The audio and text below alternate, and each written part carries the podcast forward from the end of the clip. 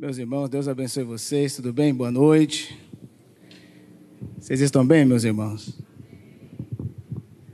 Como diz um, um pregador do meu tempo, da Assembleia de Deus, ele usava sempre essa expressão: Jesus está vivo, falei com ele hoje.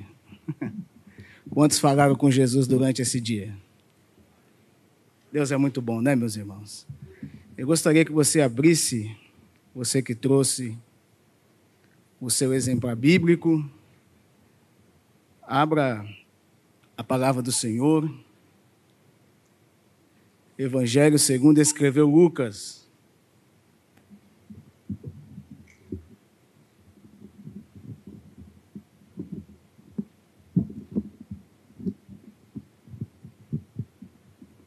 Evangelho segundo escreveu Lucas. Capítulo de número 24.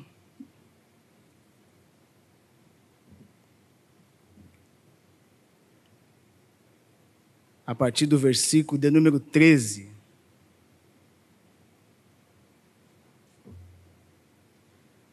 Aos amados irmãos que nos acompanham pelo YouTube, Deus te abençoe.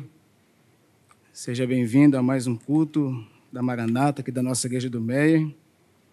Que Jesus possa falar com você também da sua casa, onde você estiver ouvindo essa mensagem. Que o Senhor possa falar contigo.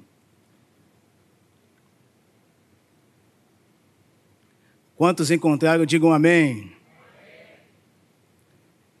Está escrito assim. Eu estou usando a Almeida Revista Corrigida.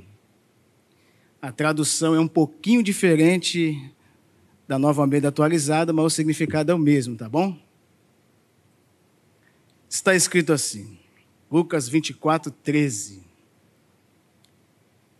E eis que no mesmo dia ia dois, deles para uma aldeia que distava de Jerusalém sessenta estágios, cujo nome era Emaús e ia falando entre si de tudo aquilo que havia sucedido. E aconteceu que, indo eles falando entre si e fazendo perguntas um ao outro, o mesmo Jesus se aproximou e ia com eles. Mas os olhos deles estavam como que fechados, para que não o conhecessem. Versículo 17. E ele lhes disse: Que palavras são essas que caminhando vocês estão trocando? E por que vocês estão tristes? Vamos orar, meus irmãos? Senhor Jesus, mais uma vez nós glorificamos o teu nome, exaltamos a tua soberania, a tua grandeza, pela honra, Senhor, e pelo privilégio de estar aqui na tua casa. Já louvamos o teu nome, oramos, intercedemos pela vida dos nossos irmãos. Agora é um momento muito importante, Senhor. Nós pedimos ajuda para que o Senhor fale conosco através da tua palavra. Que o teu Espírito Santo nos conduza, que o poder do Espírito Santo nos encha aqui essa noite, Senhor, para que nós possamos transmitir aquilo que o Senhor colocou ao meu coração. É a nossa oração e o nosso clamor em nome de Jesus. Meus queridos irmãos, para essa noite, baseado em Lucas capítulo 24, do 13 ao 35, eu gostaria de trazer uma mensagem aos corações dos irmãos, baseado nesse tema. O nosso coração arde quando ele fala. Quem escreve essa passagem bíblica nada mais é do que o doutor Lucas, de todos os escritores que escrevem o Novo Testamento, somente o evangelista Lucas e o evangelista Marcos narra esse episódio que aconteceu após Jesus ser ressuscitado. O contexto do capítulo de número 24 está baseado exatamente sobre tudo aquilo que Jesus operou ou efetuou quando ele esteve aqui nessa terra. Se é que eu possa usar essa expressão, os outdoors de Jerusalém naquela época estava estampado: mataram o filho de Deus.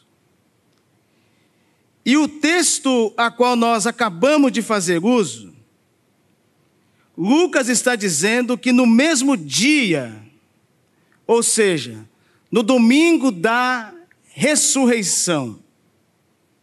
Interessante nós falarmos sobre isso, porque de todas as aparições do Cristo ressuscitado, nenhuma foi mais detalhadamente descrita pelos evangelistas e nem também de forma mais bela e edificante do que essa que se refere aos dois discípulos no caminho de Emaús. Os irmãos sabem melhor do que eu, contra fatos não argumento. A nossa base da nossa fé cristã está baseado exatamente sobre a morte e ressurreição da pessoa de Jesus, que é o Jesus a qual nós entregamos na nossa vida, e é o Jesus a qual nós viemos cultuar aqui essa noite. Jesus ele aparece depois de haver ressuscitado. Ele tem aproximadamente 11 encontros com seus discípulos após a ressurreição. E isso é muito interessante para dar base da nossa fé. No capítulo 24, versículo 13, o texto diz que esses dois discípulos, eles estão na capital da adoração, que é Jerusalém. Os irmãos sabem que Jesus nasce em Belém de Judá, ele é criado em uma aldeia chamada Nazaré, e ele é apelidado como Jesus o Nazareno. Jesus ele não teve um ministério muito abrangente na capital da adoração. Ele ressuscita. E o texto diz exatamente que esses dois discípulos estavam exatamente nesse episódio. O que se falava nesses dias era acerca da morte e ressurreição de Jesus. Lucas vai dizer aqui, meus irmãos, que esses dois discípulos, eles vieram de uma cidade ou de uma aldeia que a Bíblia chama de Emaús. Você não vai ver em nenhuma outra passagem bíblica a Bíblia falando acerca de Emaús. Emaús distava aproximadamente 11 quilômetros da cidade da adoração, que era Jerusalém. E o seu significado significa fontes ou termas. Então, esses discípulos estão na capital da adoração, porque o zum zum zum, a conversa era acerca da ressurreição de Jesus. O domingo. E o contexto do capítulo 24, a partir do versículo 1, que eu gosto muito de citar esse texto no dia da ceia, da Santa Ceia do Senhor.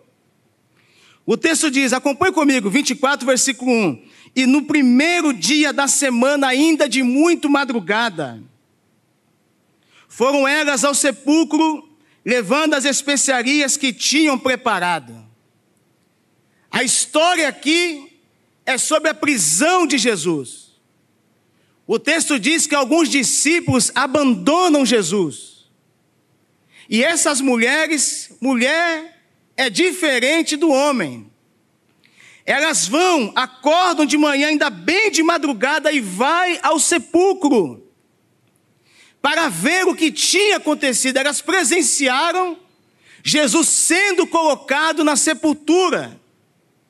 E o texto diz que quando ela chega na onde Jesus foi colocado na sepultura, no versículo 2, o texto diz que elas acharam a pedra do sepulcro que estava removida. Agora imagine, meus irmãos queridos, para quem gosta um pouco da cultura judaica, para você deslocar uma pedra dessa precisava de muitos homens. E o que elas ficam perplexas aqui na, na situação é que ainda era de madrugada e a pedra já havia sido removida. O que, que o texto diz? Elas entram dentro do sepulcro, versículo 3, acompanhe comigo. E o texto diz que elas não acharam o corpo do Senhor. Imagine, meus queridos irmãos, que me ouve aqui essa noite pelo YouTube, uma frustração bate, pastor Alexandre, no coração dessas mulheres.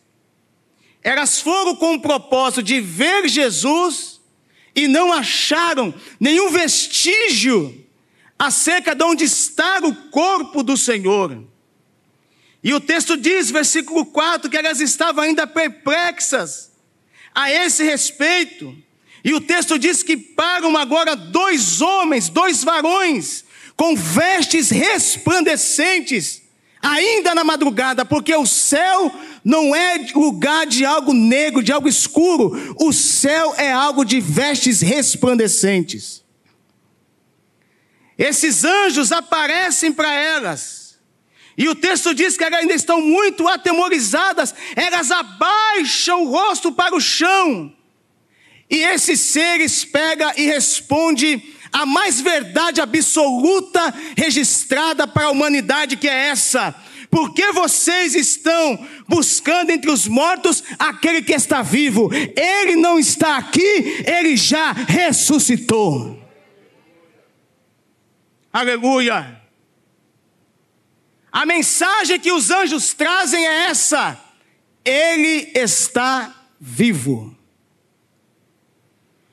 Como o reino de Deus, querido Alexandre, é um reino de Deus de repetições daquilo que Jesus afirmou durante todo o seu trajeto. Olha o que esses anjos falam, versículo 6. Lembrai-vos do que vos falou estando ainda na Galileia, dizendo o quê? Convém que o filho do homem seja entregue nas mãos dos homens pecadores e seja crucificado e ao terceiro dia ressuscite. Versículo 8: E lembraram-se das suas palavras. Esses homens estão na capital da adoração. Esses dois discípulos que a Bíblia chama que vieram da cidade de Emaús, eles vão, eles estão exatamente localizados para presenciar o Cristo ressuscitado. Só que o versículo de número 14 diz que eles estão voltando para a sua cidade de origem. Bote aí no telão, por gentileza. E iam falando entre si de tudo aquilo que havia sucedido. Olhe bem para mim aqui, meus irmãos. Uma conversa de discípulos aonde o assunto primordial é acerca de Jesus, ele se acompanha, ele está presente nesse, nesse contexto de amizade e de conversa. O assunto que eles estão tratando não é da conta que ficou, não é da esposa que ficou em casa, não é do peixe que tem que pescar, mas o assunto é acerca de tudo o que acontecera com Jesus. Eles estão voltando voltando para a sua cidade de origem. E o texto diz no versículo 15: E aconteceu que, indo eles falando entre si e fazendo perguntas um ao outro, o mesmo Jesus se aproximou e ia com eles. Aleluia. Por quê, meus irmãos? Jesus ele nunca vai nos abandonar. Quem sabe você entrou aqui essa noite por essas portas e está sentindo um pouco como é que eu posso usar aqui a minha expressão? Quem sabe você está sentindo um pouco inseguro, que todo mundo te abandonou pelo processo que você está passando, mas a Bíblia está dizendo aqui em alto e bom som: Eu sou aquele que não te abandono, eu sou aquele que estou com você em todos os momentos da sua vida. Jesus, aqui no atributo de onisciência, já com o corpo ressuscitado, ele conhece o pensamento do ser humano, sim ou não? O diabo não sabe o que eu estou pensando. O diabo não sabe o que eu vou fazer daqui uma hora, daqui dez dias, daqui quinze dias. Jesus sabe. Jesus observa que a intenção deles era ver ele ressuscitado. E o texto diz que o mesmo Jesus, e eu gosto dessa expressão que Lucas usa, quando fala acerca do mesmo, porque a Bíblia fala acerca do mesmo, biblicamente falando, acerca da pessoa de Jesus. E o primeiro versículo que eu gostaria de ler com a igreja é Efésios capítulo 4, versículo 10. Olha o que Paulo fala à igreja de Éfeso. Aquele que desceu é também o mesmo que subiu acima de todos os céus, para quê? Para cumprir todas as coisas.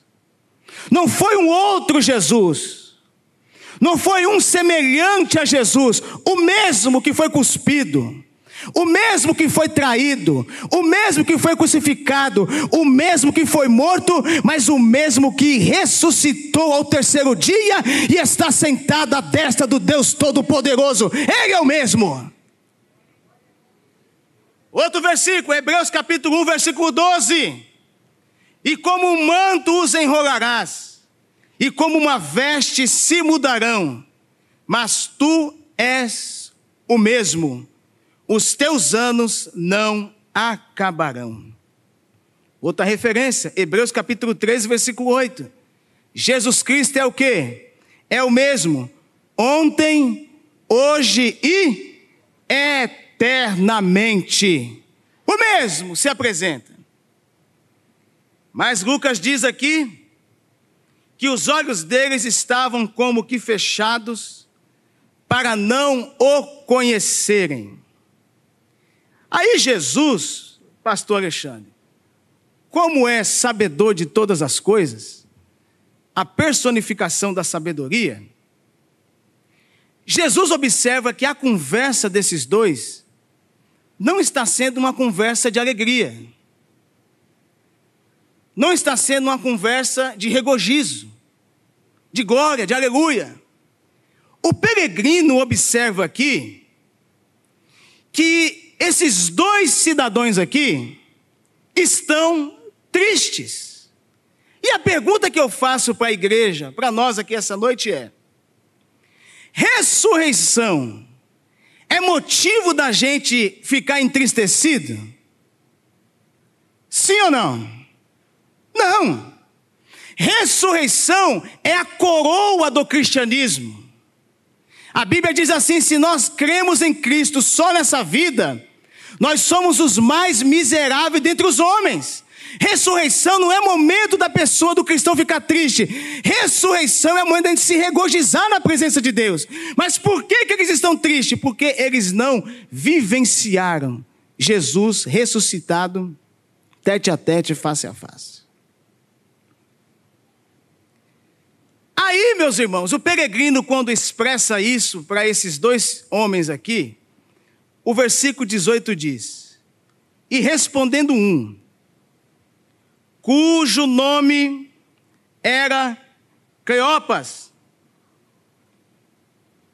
um discípulo desconhecido, ele pergunta: És tu só um peregrino em Jerusalém e não sabe as coisas que nela têm sucedido nesses dias?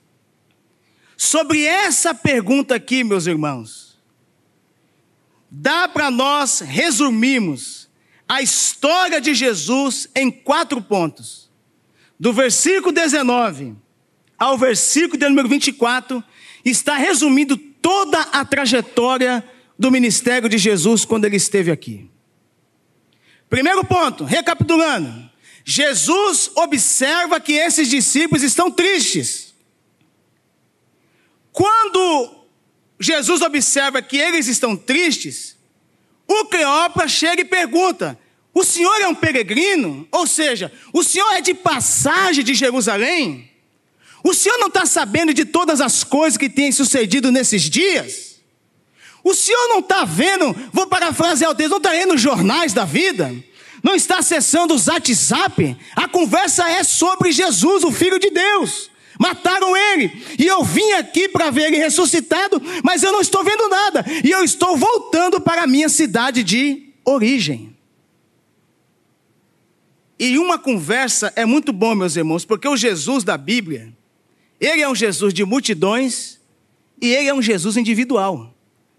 Lembra do caso da mulher samaritana? Ao mesmo tempo que ele prega para as multidões, ele prega para um só. Olha que coisa interessante, Jesus poderia aparecer para qualquer tipo de pessoas. Mas quando Jesus conheceu o coração dos dois, ele falou: Não, eu vou me revelar para os dois. É, Cleópatra. O que está acontecendo? Coloca aí na mesa, me passa aí o laudo acerca do que aconteceu com este homem. Versículo de número 19. E eles perguntou: quais? E eles disseram: a que diz respeito Jesus o Nazareno, preste bem atenção aí, tá, meus irmãos? Que foi um profeta poderoso em obras e palavras diante de Deus e diante do povo. Está errada essa expressão dele? Sim ou não, meus irmãos? Sim ou não? Vamos lá. Os irmãos estão com sono, estão com frio? Está errada a expressão. Jesus, ele nunca poderá ficar em segundo plano.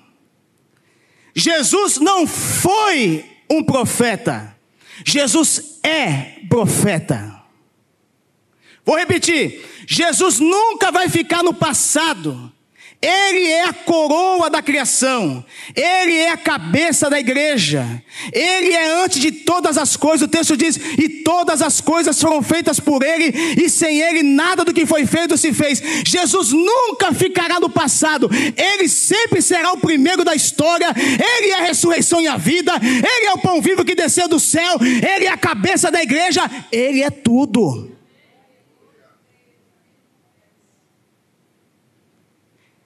Olha o que eu coloquei aqui no meu esboço. Ele se refere a ele por profeta um entendimento comum que o povo tinha acerca de Jesus. De fato, relativamente ao seu ministério, Jesus pode ser comparado a um profeta como Moisés, ungido pelo Espírito durante todo o seu ministério. O que, que a Bíblia diz, meus irmãos? Jesus era poderoso em obras e palavras, e aprovado por Deus e pelo povo. O fato de o reconhecer como profeta é correto, mas o entendimento de sua pessoa é limitado. Jesus é o que? Ele é muito mais do que um profeta. Olhe bem para mim aqui. Jesus é maior do que o profeta Samuel. Jesus é maior do que o profeta Elias. Jesus é maior do que o profeta Eliseu. Jesus é maior do que o profeta Isaías. Jesus é maior do que o profeta Jeremias. Jesus é maior do que o profeta Ezequiel. Jesus é maior do que o profeta Daniel. Jesus é maior do que o profeta Oséias. Jesus é maior do que o profeta Amós. Jesus é maior do que o profeta Batias, Jesus é maior do que o profeta Jonas, Jesus é maior do que o profeta Miqueias, Jesus é maior do que o profeta Naum, Jesus é maior do que o profeta Bacuque, Jesus é maior do que Sofonias, do que Ageu, do que Zacarias e do que Malaquias. Não tem profeta na Bíblia que se compare ao nosso Cristo. Eu não sei o que acontece comigo, meus irmãos. Quando eu começo a falar da Bíblia, eu fico meio agitado. Negócio é esse? Linguagem baiana? Foi o profeta? Não. Moisés, Márcia, não chega aos pés de Jesus. A Bíblia diz: o Senhor vai levantar um profeta semelhante a ele. A ele ouvis. Moisés alimentou o povo no deserto durante 40 anos. Mas o filho do homem, ele é aquele que dá a sua própria carne. Quem comer dele nunca mais terá fome. Não foi profeta, ele é profeta. Ele é aquele que profetiza a bênção sobre a nossa vida, ele é aquele que estende as mãos sobre nós e nos cura, Ele é aquele que abençoa a nossa família, Ele é aquele que abre a porta, Ele é aquele que desembaraça o nosso caminho, Ele é aquele que nos dá livramento, Ele é aquele que escreveu o nosso nome no livro da vida, Ele é aquele que vai vir arrebatar a igreja, Ele é o profeta dos profetas. Será que você pode levantar a sua mão, meus irmãos, para espantar o frio aí? Levante as suas mãos, aplauda Jesus com alegria, fale alguma coisa, dê um glória Glória a Deus.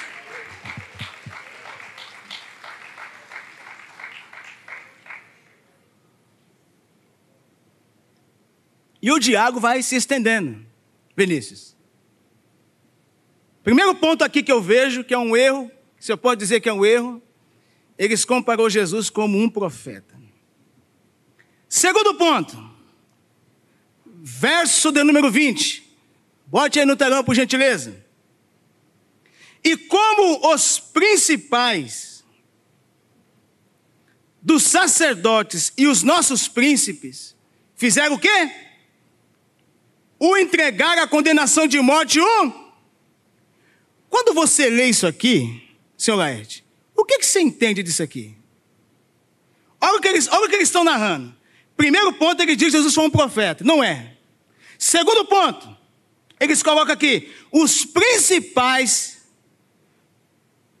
os principais dos sacerdotes e os príncipes fizeram o quê? Entregaram a condenação de morte e o crucificaram. Quando você lê isso aqui, dá para entender o quê? Que Jesus foi pego de surpresa. Que Jesus, ele veio e esse não foi o propósito de ser morto e ao terceiro dia viesse ser ressuscitado. Os líderes religiosos, os principais dos sacerdotes e os príncipes entregaram Jesus à morte. O que aconteceu com esse bom homem, meus irmãos? Esse bom homem chamado Jesus, a nossa única regra de fé e prática, palavra de Deus, palpada, encarnada, Cristo. O que, que aconteceu com ele? Ele foi morto de uma forma vergonhosa. Ele foi executado de uma forma terrível. Vou colocar aqui algumas características. Foi açoitado despiram ele, colocaram uma capa de escarlate, coroa de espinho e na sua mão direita uma cana. O que aconteceu com esse bom homem? Ele foi cuspido, bateram em sua cabeça com a cana, e depois de tudo isso, tiraram a sua capa e o vestiram com as suas vestes e o levaram para ser crucificado. Não satisfeitos, o que, que esses homens fazem? Deram vinho misturado com fel, e quando crucificaram, repartiram as suas vestes e lançaram sorte sobre ele. Esses discípulos aqui, esses discípulos no caminho de Emaús, colocaram grande parte da culpa da morte de Jesus na liderança judaica, mas desde o princípio, isso sempre foi a vontade de Deus. Ninguém jamais poderá pegar Jesus de surpresa. O que é que os anjos falou aqui? Voltando lá, 24, versículo 7. Convém o quê? Convém que o filho do homem seja entregue nas mãos dos homens pecadores e seja crucificado e ao terceiro dia ressuscite. Observe, meus irmãos, quem está pregando é os anjos. Os anjos estão relatando, ratificando aquilo que Jesus sempre falou no seu ministério. E esses homens aqui estão entendendo o quê? Que foi a liderança judaica que matou Jesus. E eu gosto desse versículo. Bote aí para mim, por gentileza, no telão. João 10, versículo de número 17. Eu quero ver em qual religião desse mundo tem esse poder aí. Eu quero ver em qualquer lugar desse planeta que tem um Jesus semelhante a isso aí. Oh, meu Deus. Por isso o que? O Pai me ama. O Pai ama Jesus porque Jesus não foi um curandeiro.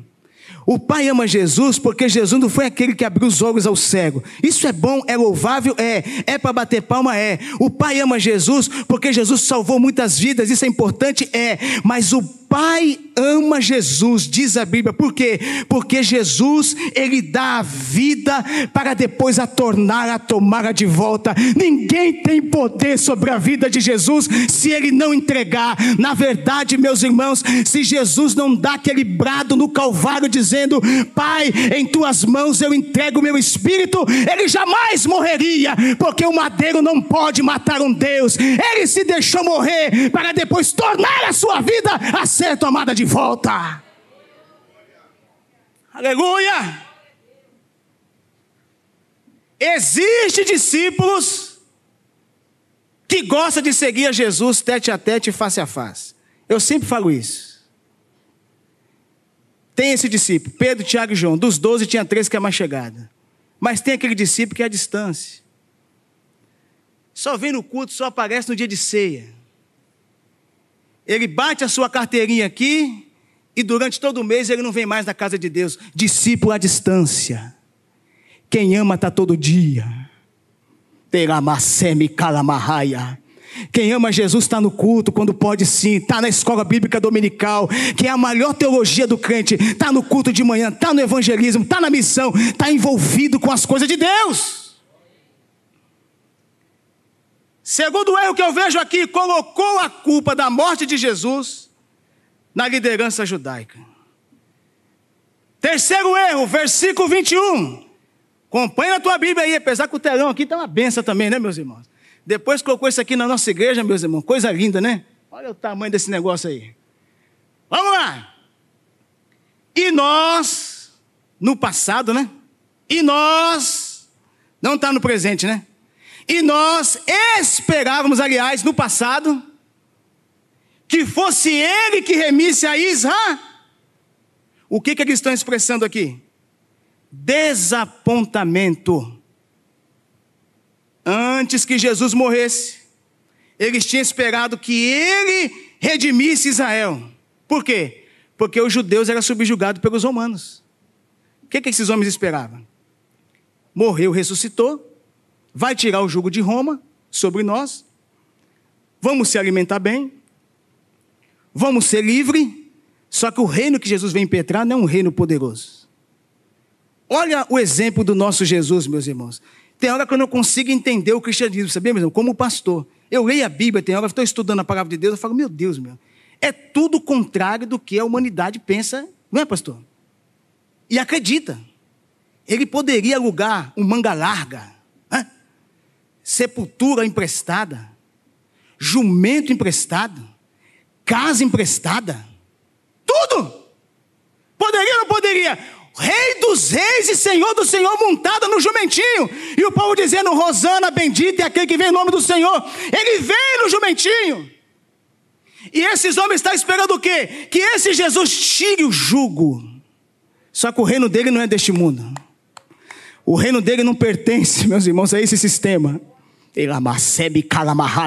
O reino dele, meus irmãos, eita, bendito seja o nome do Senhor. É por isso que o arrebatamento da igreja vai, conhecer, vai acontecer. É por isso que a Bíblia diz que nós não precederemos aos que dormem, pois o mesmo Jesus descerá do céu com alarido, com voz de acanto e com a trombeta de Deus. Nós que estivermos vivos seremos arrebatados a encontrar o Senhor nos ares e estaremos para sempre com o Senhor. Não é daqui, é no céu.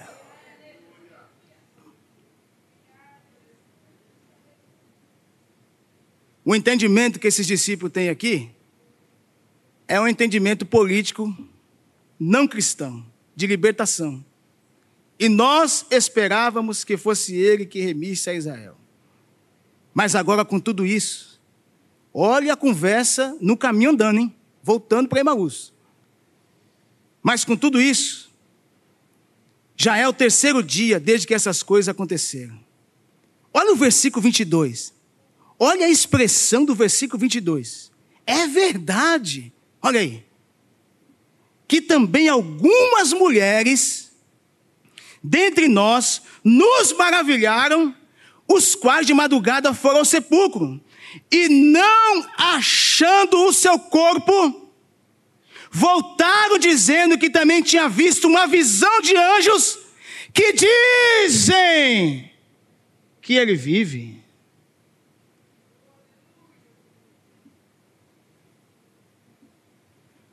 Eles externos que querem acreditar nos mensageiros divinos, mas têm reserva sobre crer, porque ninguém na verdade o viu. O pronome o é enfático. Se os discípulos aqui tivessem visto de fato, as coisas seriam bem diferentes. É verdade ou não é? Eu não creio em Jesus, porque eu creio em Jesus, meus irmãos, porque ele mudou a minha vida. Quantos aqui já viram Jesus? Eu nunca vi. Quantos aqui já sentiu o cheiro de Jesus? Eu nunca senti. A Bíblia diz assim: bem-aventurados que não viram, mas creram. Eu não preciso tocar em Jesus, eu preciso crer. Se o anjo apareceu e disse que ele está vivo, né? Dizem que ele vive, ele está vivo. Eu estou com mensagem aqui até para as nove e meia, viu, meus irmãos? Hoje eu estou inspirado. Eu acho que é o cansaço do trabalho que faz isso. Olha a conversa. Olha a conversa. Jesus escuta tudo isso, pastor Alexandre. Porque Jesus é aquele que nos escuta, né, meus irmãos? Nas nossas fraquezas, nos nossos pensamentos equivocados, Ele está nos ouvindo. Às vezes a gente não sabe nem orar. Vai pedir uma coisa, pede errado. Não pede paciência para Deus, não, viu, meus irmãos? Que Deus vai te provar nas tribulações bravas da vida. Tenha cuidado como você vai falar com Deus, tá bom? Jesus ouviu esses quatro argumentos aqui. Versículo 25. Eu não queria, querido irmão, ouvir isso aqui de Jesus, depois de ressuscitada. Olha o que o texto diz. E ele lhe disse: Honécios e tardos de coração, para crer tudo o que os profetas disseram. Olhe bem para mim aqui, meus irmãos. A primeira mensagem de Jesus depois de haver ressuscitado, ele mandou crer. Ele mandou crer. Honestos, o coração de vocês está equivocado. Vocês precisam crer em tudo o que os profetas disseram repetindo novamente a conversa do anjo, a conversa de Jesus e a conversa dele depois de ressuscitado, versículo 26. Porventura não convia que o Cristo padecesse essas coisas e entrasse na sua glória? Reafirmando, rapaz, vocês não estão ouvindo a minha vida inteira que eu estive aqui com vocês? Que eu tinha que morrer, mas ao terceiro dia eu ia ressuscitar para entrar na minha glória? E o que, que esse peregrino faz? Esse peregrino abre a Bíblia. Vou parafasear o texto aqui, versículo 27. E começando por Moisés e por todos os profetas, olha isso aqui, explicava o que dele achava em todas as Escrituras. Diga-se comigo, esse peregrino. Não, os irmãos devem estar com frio, não é possível. Vocês têm que ir para São Paulo nesse tempo assim, que o negócio está bom agora. Tempo assim está ótimo lá. Diga assim: esse peregrino ele é bom de Bíblia. A pergunta é, meus irmãos, a Escritura fala de Jesus? Sim.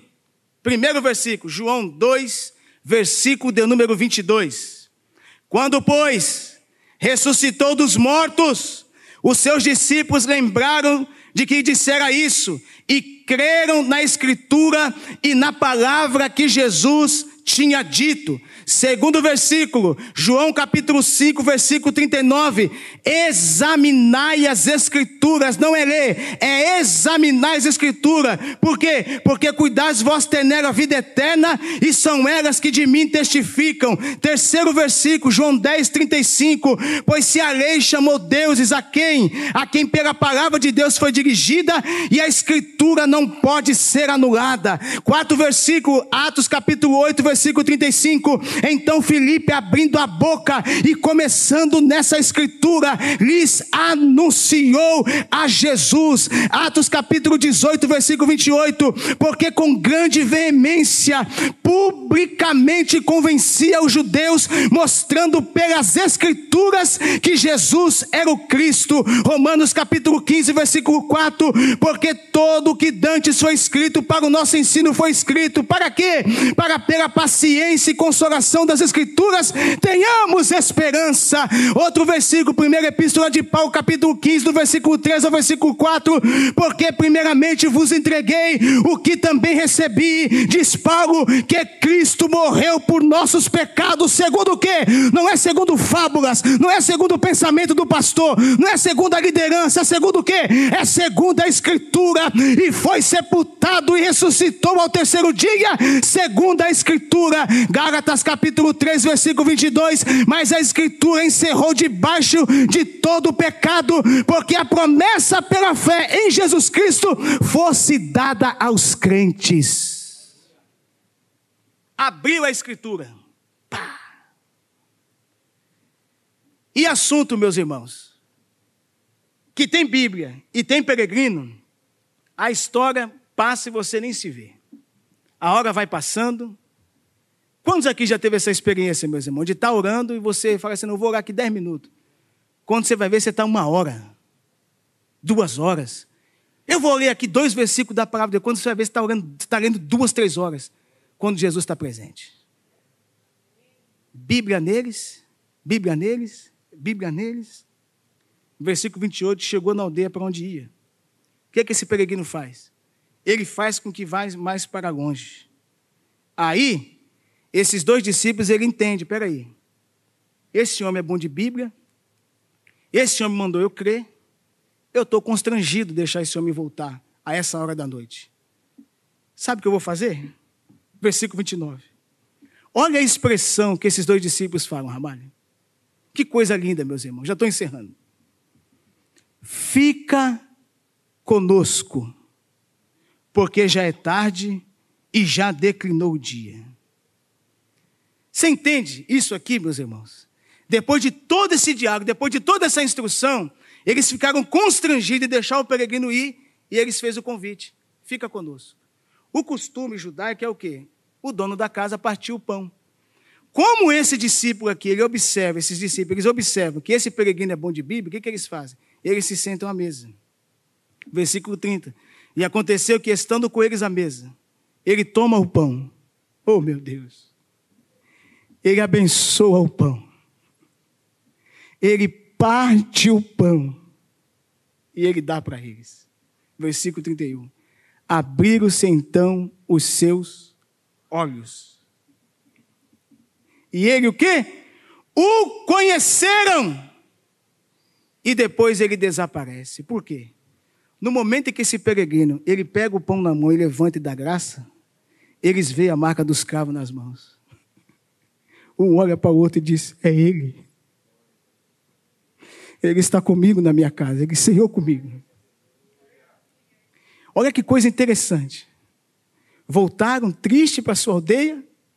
Jesus se manifesta para eles, se revela para eles. E o texto diz que Jesus desaparece. Aí, meus irmãos, pastor Alexandre, é algo que eu nunca quero deixar acontecer na minha vida. Nem como pastor, mas como servo de Deus, meus irmãos. O nosso coração arde quando ele fala do dia que você deixar o seu coração esfriar com a palavra de Deus, você precisa orar e pedir misericórdia a Deus. Olha o que, que a, a presença de Jesus, a fala de Jesus, faz com esses dois discípulos, versículo 32. Eles olham um para o outro, meu Deus. E eles falam: não ardia em nós o nosso coração quando pelo caminho nos abria as Escrituras, queimou a palavra de Deus no coração deles. Quando a palavra de Deus queima no coração do homem, ele perde até o medo do perigo, da noite dos salteadores. Porque aqui já estava sendo, já, o tempo já estava ficando escuro. O que, que eles fazem? Eles voltam pelo mesmo caminho. O texto diz, versículo 33, e na mesma hora Levantando-se, voltaram para Jerusalém e já acharam congregados onze e os que estavam com eles, os quais dizia: ressuscitou verdadeiramente, o Senhor já apareceu a Simão. Quando eles chegam lá, meus irmãos, a verdade já era conhecida dos discípulos. Amém, meus irmãos? Você pode levantar suas mãos e aplaudir ao Senhor? Essa é a mensagem que Deus colocou no meu coração.